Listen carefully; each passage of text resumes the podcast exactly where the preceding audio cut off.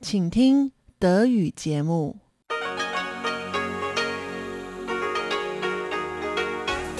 Hier ist Radio Taiwan International.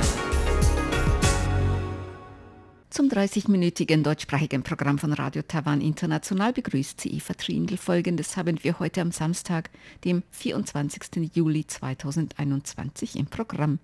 Im Kulturpanorama berichtet Tatjana Romig über deutsche Esskultur in Taiwan. Sie führt ein Gespräch mit Mary Chen, der Inhaberin des ältesten Restaurants in Taipei, das deutsche und Schweizer Küche anbietet. In Reise durch Taiwan reisen wir mit Tatjana Romig und Nils Loberg nach Kaohsiung in Südtaiwan und besuchen Orte, die nicht nur für Erwachsene, sondern auch für Kinder interessant sind. Dazu gehören unter anderem der Affenberg und die Jingyuan Freizeitfarm. Nun zuerst das Kulturpanorama mit Tatjana Romig. Kultur auf RTI. Eines der wichtigsten kulturellen Güter in Taiwan ist Essen. Taiwaner sind auf Englisch Foodies und Essen spielt eine wichtige Rolle im täglichen Leben. Jede Stadt, jede Region in Taiwan hat ihre eigenen Spezialitäten und Gerichte. Und Taiwaner sind stolz auf ihre Esskultur und ihre lokalen Delikatessen. Essen auf Taiwan ist auch Ausdruck taiwanischer Identität. Es erzählt die Geschichte verschiedener kultureller Einflüsse in Taiwan und ihr Zusammentreffen in der Küche. Daher ist es nicht verwunderlich, dass Essen ein ständiges Thema in Taiwan ist. Stundenlang unterhält man sich über die besten Gerichte, die besten Restaurants oder die beste Erntezeit für besonders süße und geschmackvolle Früchte. Und diese Unterhaltungen über das beste Essen finden besonders gerne statt, wenn man bereits am Essen ist. In den nächsten Wochen interessieren wir uns auch hier im Kulturpanorama für das Essen – und zwar insbesondere für den kulturellen Austausch zwischen Taiwan und Deutschland in diesem Bereich. Deutsches Essen ist für viele Taiwaner ein besonderes Erlebnis. In den letzten Jahren hat die Zahl deutscher Restaurants in Taiwan stetig zugenommen. Viele von ihnen bieten Schweinshaxe an, ein Gericht, das in Taiwan fast populärer ist als in Deutschland. Auch auf Taiwans Nachtmärkten findet man inzwischen oft Stände, die Schweinshaxe verkaufen. Dabei wird die Schweinshaxe im Gegensatz zu Deutschland aber oft frittiert. Die Beliebtheit dieses Gerichtes liegt sicherlich auch darin begründet, dass Taiwaner sehr gerne Schweinefleisch essen. Andere deutsche Restaurants zielen dagegen etwas mehr auf die ausländische Klientel und bieten deutsche Hausmannskost. Aber auch für einheimische Gäste sind deutsche Würste oder ein Grillhändel ein besonderes Erlebnis. Ich wollte mehr über die Entwicklung deutscher Esskultur in Taiwan erfahren. Meine erste Anlaufstelle war Mary Chen, Inhaberin des Restaurants Zum Fass. Zum Fass ist das älteste Restaurant mit deutscher und Schweizer Küche in Taipei. 1976 gegründet, feiert es dieses Jahr sein 45. Jubiläum. Im Interview sprechen wir über die Geschichte des Restaurants, die wirtschaftlichen Veränderungen und kulturelle Unterschiede zwischen taiwanischen und ausländischen Gästen. Mary Chen, vielen Dank, dass Sie heute hier bei uns zu Gast sind. Zum Fass ist Taipeis ältestes Restaurant mit deutscher und Schweizer Küche. Was können Sie uns denn über die Geschichte des Restaurants Zum Fass erzählen? 哦，这个 Fass 是在一九七六年开始，呃，就是营运的。 Zum Fass ist im Jahr 1976 eröffnet worden. Das war damals das erste Restaurant dieser Art in Taipei. Damals war Taiwan noch unter dem Kriegsrecht, das heißt es gab sehr wenige europäische Restaurants oder Vergleichbares. Einige europäische Geschäftsleute wollten einen Ort für sich haben. Sie haben dann einen Raum in ihrem Bürogebäude im Untergeschoss gefunden. Ihre Frauen haben hausgemachtes Essen gebracht und mit allen geteilt. Das waren Schweizer, Deutsche, Engländer, verschiedene Nordeuropäer. Das war einfach ein Ort, um sich zu treffen und zu unterhalten. Langsam wurden die Gäste immer mehr und das Restaurant konnte nicht einfach so nebenher unterhalten werden. Zu dieser Zeit war auch ein Schweizer Koch, Toni Grüninger, in Taiwan und ist dann als Geschäftspartner zu unserem Unterfangen dazugestoßen. Ich selbst arbeite im Zum Fass seit dem zweiten Jahr nach seiner Gründung. Das ist bereits eine sehr lange Zeit und wir haben dann über die Jahre hinweg das Restaurant übernommen. 把它接手这样。 Was war Ihre Klientel zum Zeitpunkt der Eröffnung damals und was war die wirtschaftliche Situation zu dieser Zeit? 大部分都是外国人哎，因为那个时候台湾就是像 Zum Zeitpunkt der Eröffnung waren die Gäste alle Ausländer, Denn zu dieser Zeit war Taiwan ein Herstellungsland, wie das jetzt in Südostasien der Fall ist. Es gab viele kleine Fabriken, die alles Mögliche produziert haben. Und viele Europäer sind nach Taiwan gekommen, um hier Produkte einzukaufen und Handel zu treiben. Zu dieser Zeit war die Wirtschaft sehr gut.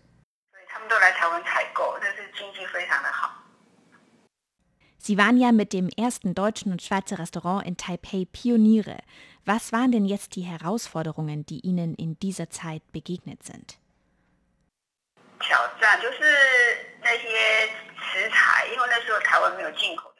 Am Anfang war die größte Herausforderung das Importieren von Produkten, denn viel gab es in Taiwan nicht. Das heißt, manche Dinge mussten wir einführen. Und manchmal, wenn Familien nach Deutschland geflogen sind, dann haben sie uns Produkte mitgebracht, die wir hier in Taiwan nicht bekommen konnten. Gewürze, Wurst, Schinken etc. Und das haben dann alle gemeinsam genossen.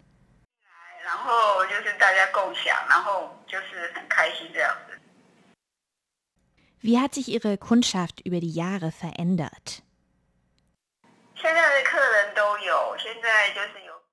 Heute kommen unsere Gäste von überall. Taiwaner, Japaner, Ausländer, die schon lange in Taiwan leben und noch ein paar unserer ganz alten Gäste. 的子孙，他们都会过来。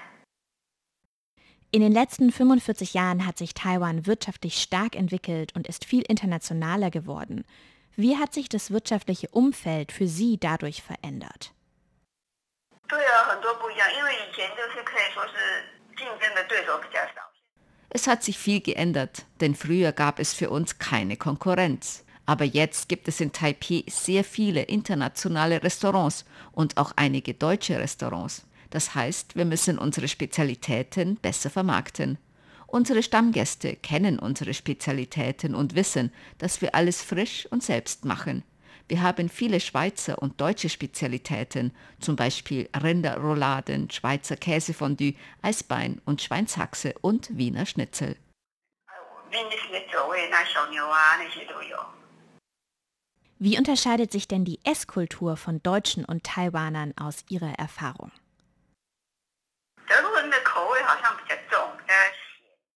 Der Geschmack der Deutschen ist salziger und schwerer und beim Essen bestellt natürlich jeder für sich. Und manche trinken Bier oder Rotwein zum Essen. Taiwaner bestellen immer verschiedene Gerichte und teilen alles. Und sie trinken alle nur etwas Alkohol und sind dann sehr fröhlich und singen sogar deutsche Lieder. 喝完酒以后，有的人还会很开心的唱一些德国民谣。 Seit Mai ist ja das Leben auf ganz Taiwan durch den Coronavirus-Ausbruch beeinträchtigt. Dazu gehört auch, dass die Innengastronomie geschlossen ist und nur Essen zum Mitnehmen angeboten werden darf. Wie haben sich diese Auswirkungen der Pandemie auf Ihr Geschäft ausgewirkt? 有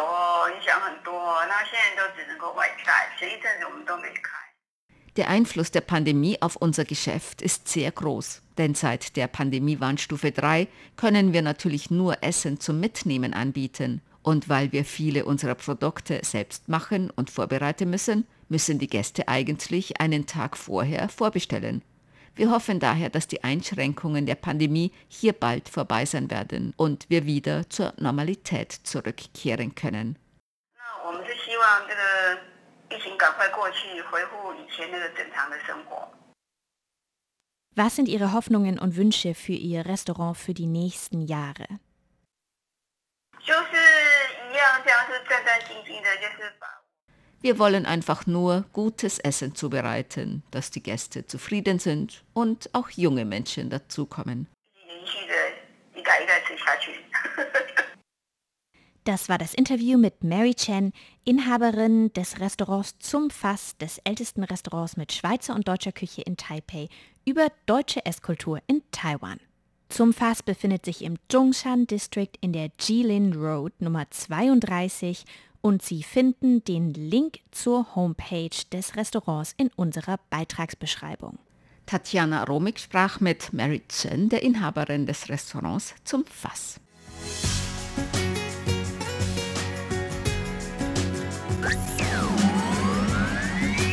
Radio Taiwan, international aus Taipeh.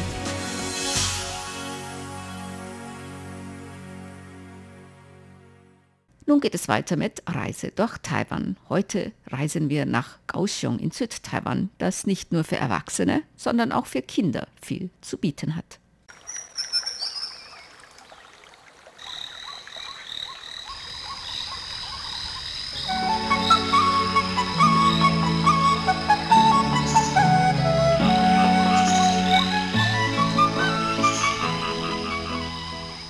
Radio Taiwan International.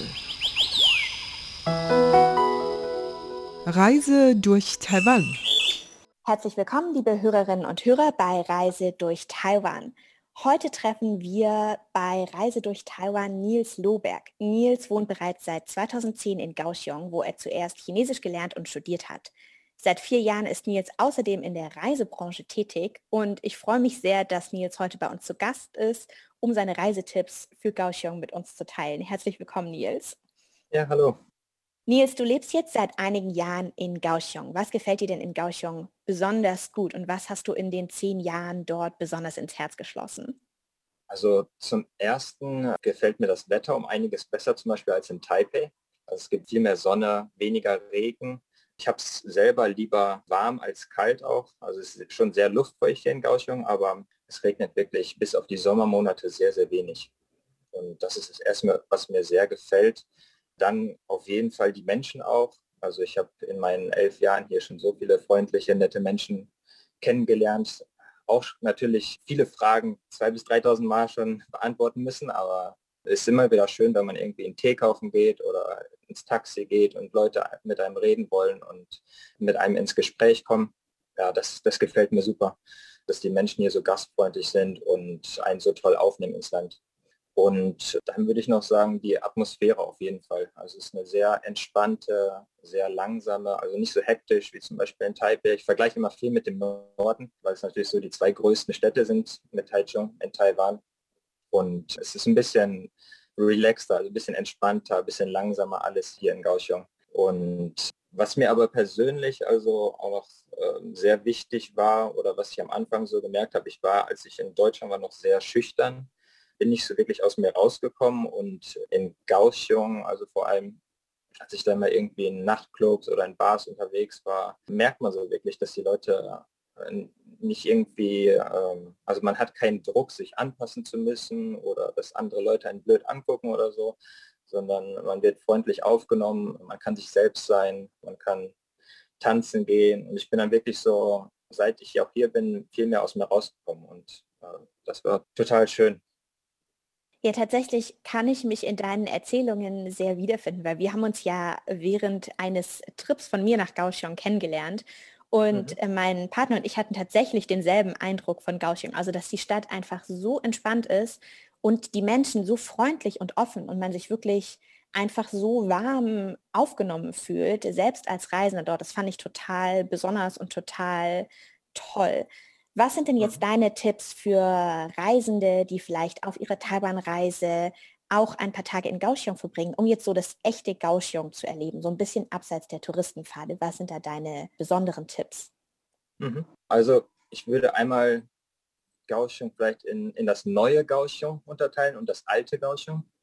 Also das neue Kaohsiung ist ja mehr so mit diesen hochmodernen und äh, mit dieser hochmodernen Hafenregion, die sich da jetzt im Moment entwickelt, wo es jetzt auch so eine Art Straßenbahn, also sie heißt Light Rail gibt, die komplett da entlang herführt und ganz viele neue Bauten. Also ein Kulturzentrum mit ganz toller Architektur. Ähm, das Kaohsiung Exhibition Hall ist auch unglaublich. Also sehr, sehr viele neue Bauten, sehr modern, wie sie es im Moment gestalten. Und da halte ich mich sehr gerne auf in der Gegend. Dann gibt es natürlich auch noch dieses, das alte Kaohsiung. Also man hat wirklich Tempel, wirklich an jeder Ecke und man sieht es zum Beispiel auch sehr am Lotussee, gibt es auch den Konfuzius-Tempel oder diese Drache- und Tiger-Pagoden, die man sich ansehen kann, die sehr schön sind. Dann kann man mal auf traditionelle Wochenmärkte gehen. und so ein bisschen mit den Locals ins Gespräch kommen, mit den Einheimischen oder auch mal auf den Nachtmarkt gehen. Äh, muss man nicht alles probieren, was es da gibt, aber ist auf jeden Fall ein Erlebnis, ein Erlebnis wert, da auch mal reinzuschnuppern und zu gucken, was es so gibt. Es gibt ja auch verschiedene Spiele, die man machen kann. Man muss nicht nur essen, aber es gibt sehr viele gute Gerichte da auch auf dem Nachtmarkt. Ja, und da kann man so das Leben der Einheimischen besser kennenlernen.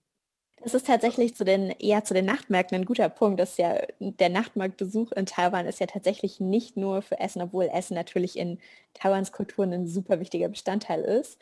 Aber es gibt ja diese ganzen wie Spielhallen oder auch Spiele für Kinder genau. und äh, ja, wie so ein Vergnügungspark im Kleinen. Ja.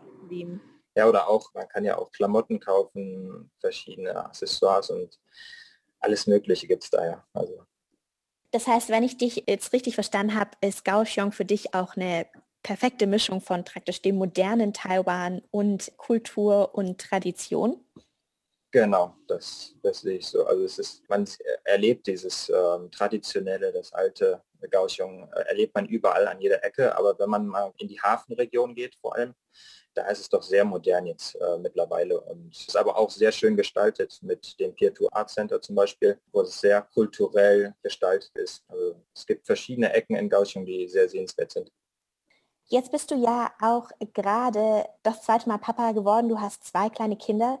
Was sind denn jetzt mhm. deine Tipps für Familien, die vielleicht mit kleinen Kindern nach Kaohsiung reisen? Da steht ja vielleicht oft eine Städtereise nicht direkt auf der Reiseliste, weil man sich denkt, das ist vielleicht so stressig etc. Aber mhm. wo denkst du denn, wenn man mit kleinen Kindern unterwegs ist, wo kann man in Kaohsiung vielleicht Natur erleben oder andere Erlebnisse, die auch für Kinder geeignet sind und als Familie Freude bringen?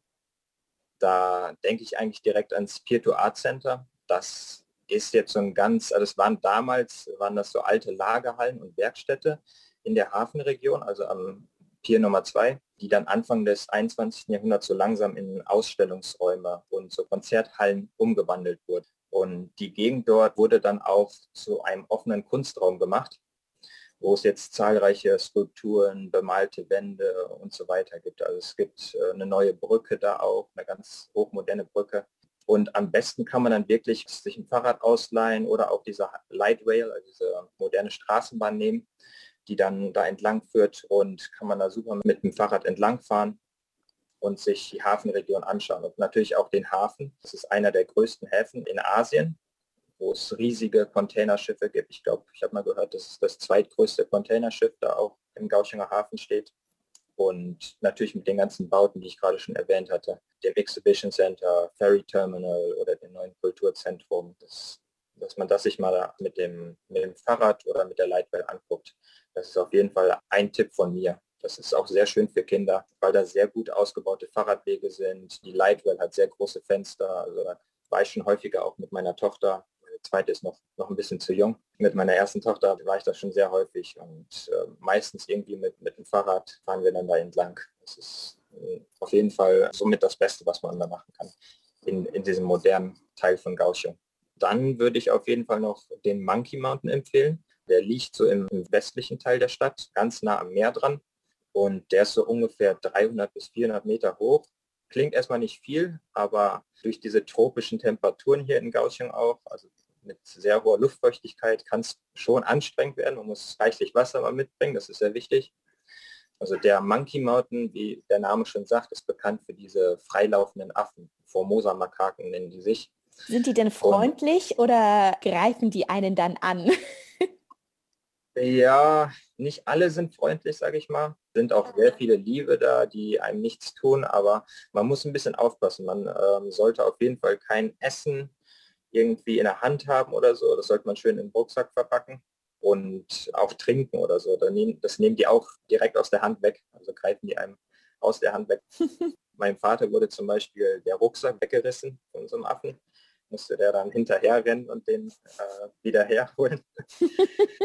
Ja, da muss man ein bisschen aufpassen, aber solange man äh, jetzt die nicht füttert oder so oder Essen in seiner Hand hält, Getränke in seiner Hand hält, dann tun die einem eigentlich nichts. Also man darf sie nicht provozieren, aber sie sind auch schon ein bisschen an den Menschenkontakt gewöhnt, sage ich mal. Deswegen, man sieht sie eigentlich zu jeder Zeit auf dem Wanderweg auch. Also Die halten sich nicht nur in den Bäumen auf, sondern sitzen auch häufiger mal auf dem Wanderweg. Kann man dann einfach dran vorbeigehen. Also wie gesagt, nicht essen oder trinken, rausholen, wenn die da sind und nicht provozieren. Und dann tun die einem eigentlich nichts. Sind denn die Wanderwege dort auch für Kinder geeignet oder sind es, ist es eher für fortgeschrittene Wanderer? Nee, das ist so wie in Taiwan häufig, haben die so Holztreppen als Wanderwege. Also Holzplanken, Holztreppen. Ich glaube, das ist auch einfach besser, weil der Untergrund, das ist so Korallenrifffelsen. Also der, der Berg mhm. lag vor, was weiß ich, zigtausende von Jahren, lag der mal unter Wasser noch. Und das sind alles so Korallenrifffelsen. Da kann man auch nicht so gut drauf wandern. Deswegen haben die da sehr viele Holztreppen mit so Holzplanken dahin gemacht, wo man eigentlich sehr gut wandern kann. Aber natürlich für kleinere Kinder, die so unter zweieinhalb, drei Jahre alt sind, ist es schon recht anstrengend, sage ich mal. Da muss man als Eltern wahrscheinlich schon die Kinder größtenteils tragen. Aber mhm. sonst äh, sind die Wanderwege sehr, sehr gut begehbar. Und ich nehme an, es ist tatsächlich wahrscheinlich einfach schön, ein bisschen aus der Stadt rauszukommen und im Grünen zu sein, frische Luft zu schnappen und genau, das sind das sind wirklich so dschungelartige Wälder, durch die man da durchgeht, auch mit diesen Banyan Trees. Ich weiß nicht, ob du die kennst. Das sind so ganz verrückte Bäume, wo die Äste so kreuz und quer durch in alle Richtungen sich schlängeln. Also diese Banyan Trees gibt es da und dann natürlich die Affen, die man wirklich aus kürzester Distanz immer sehen kann auch die neugeborenen Affenbabys und so.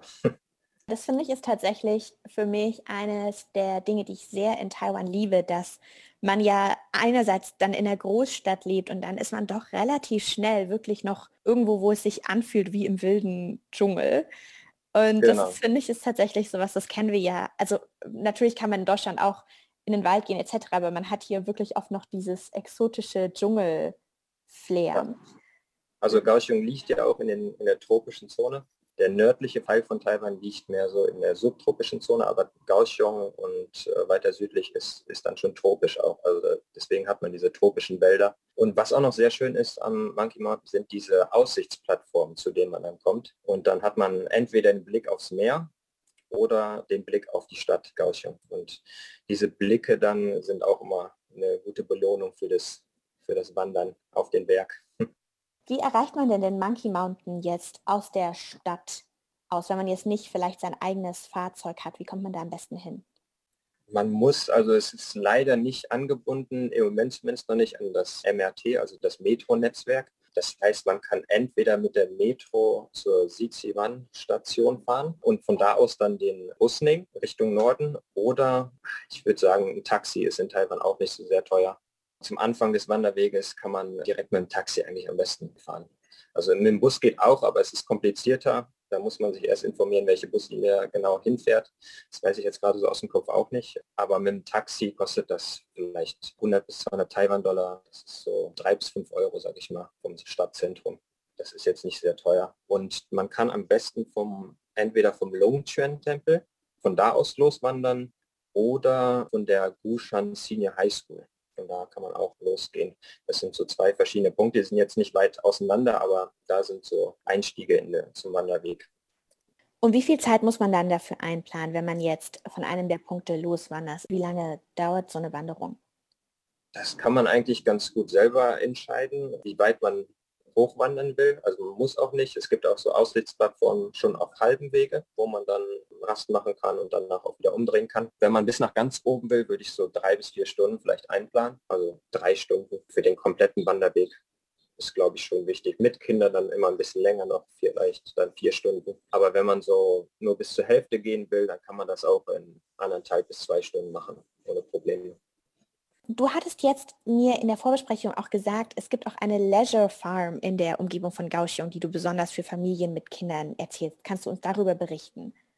Genau, da nehme ich meine Tochter häufiger mal hin. Die liegt direkt am Flughafen von Kaohsiung. Die heißt Jingyuan Leisure Farm. Und das Besondere da ist, dass sie einmal am Flughafen liegt. Das, das heißt, es gibt einmal ein Restaurant auch mit Blick auf die Start- und Landebahn vom Flughafen. Und da können die Kinder dann halt immer sehen, wie die Flugzeuge starten und landen. Das ist immer ganz interessant für die. Das finde ich immer spannend. Und dann gibt es auch noch so ein Streichelzoo in der Leisure Farm mit Ziegen. Da kann man Hasen füttern oder Schweine füttern.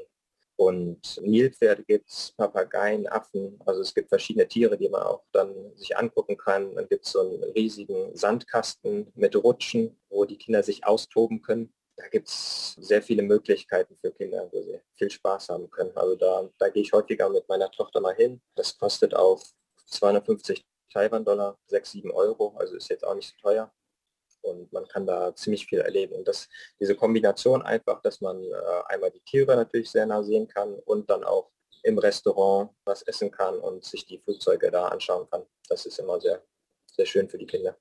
Du hast jetzt ja schon das Essen erwähnt. Was sind denn vielleicht lokale Spezialitäten oder Snacks in Kaohsiung und Umgebung, die auch bei den Kleinsten gut ankommen?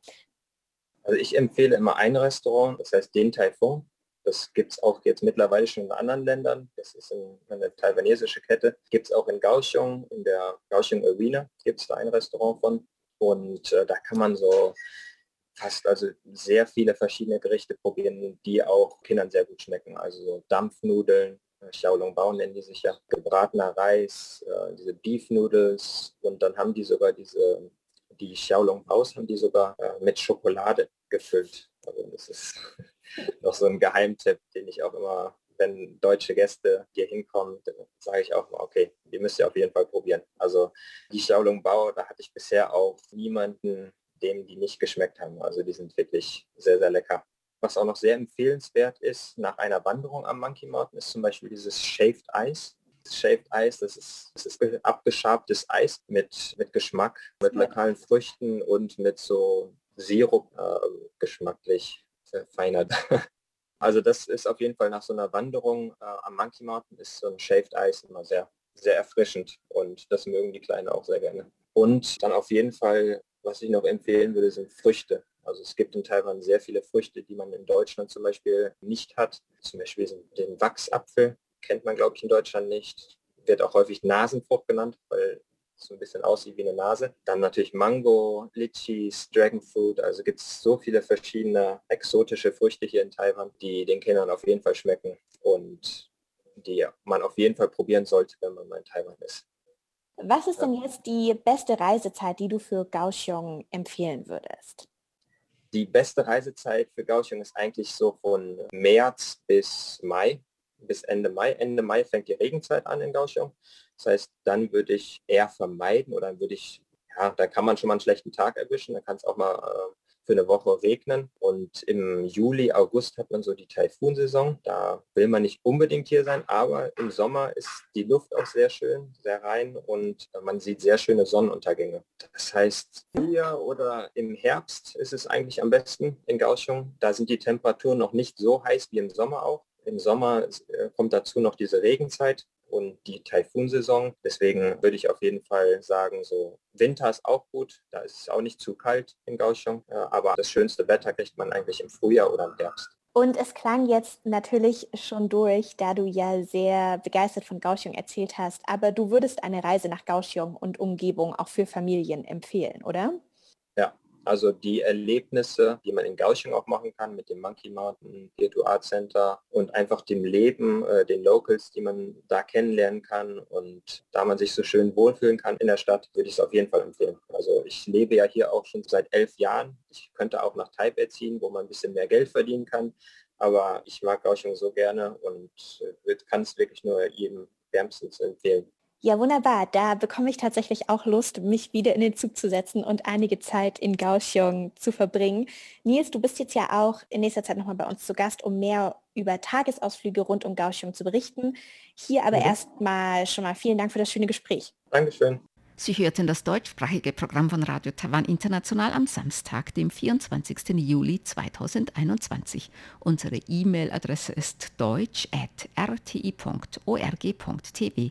Im Internet finden Sie uns unter www.rti.org.tv, dann auf Deutsch. Dort finden Sie auch Nachrichten, weitere Beiträge und die Links zu unserer Facebook-Seite und unserem YouTube-Kanal. Über Kurzwelle senden wir täglich von 19 bis 19.30 Uhr UTC auf der Frequenz 5900 kHz. Das, liebe Hörerinnen und Hörer, was für heute in deutscher Sprache von Radio Taiwan International. Vielen Dank fürs Zuhören. Am Mikrofon war Eva Trindl.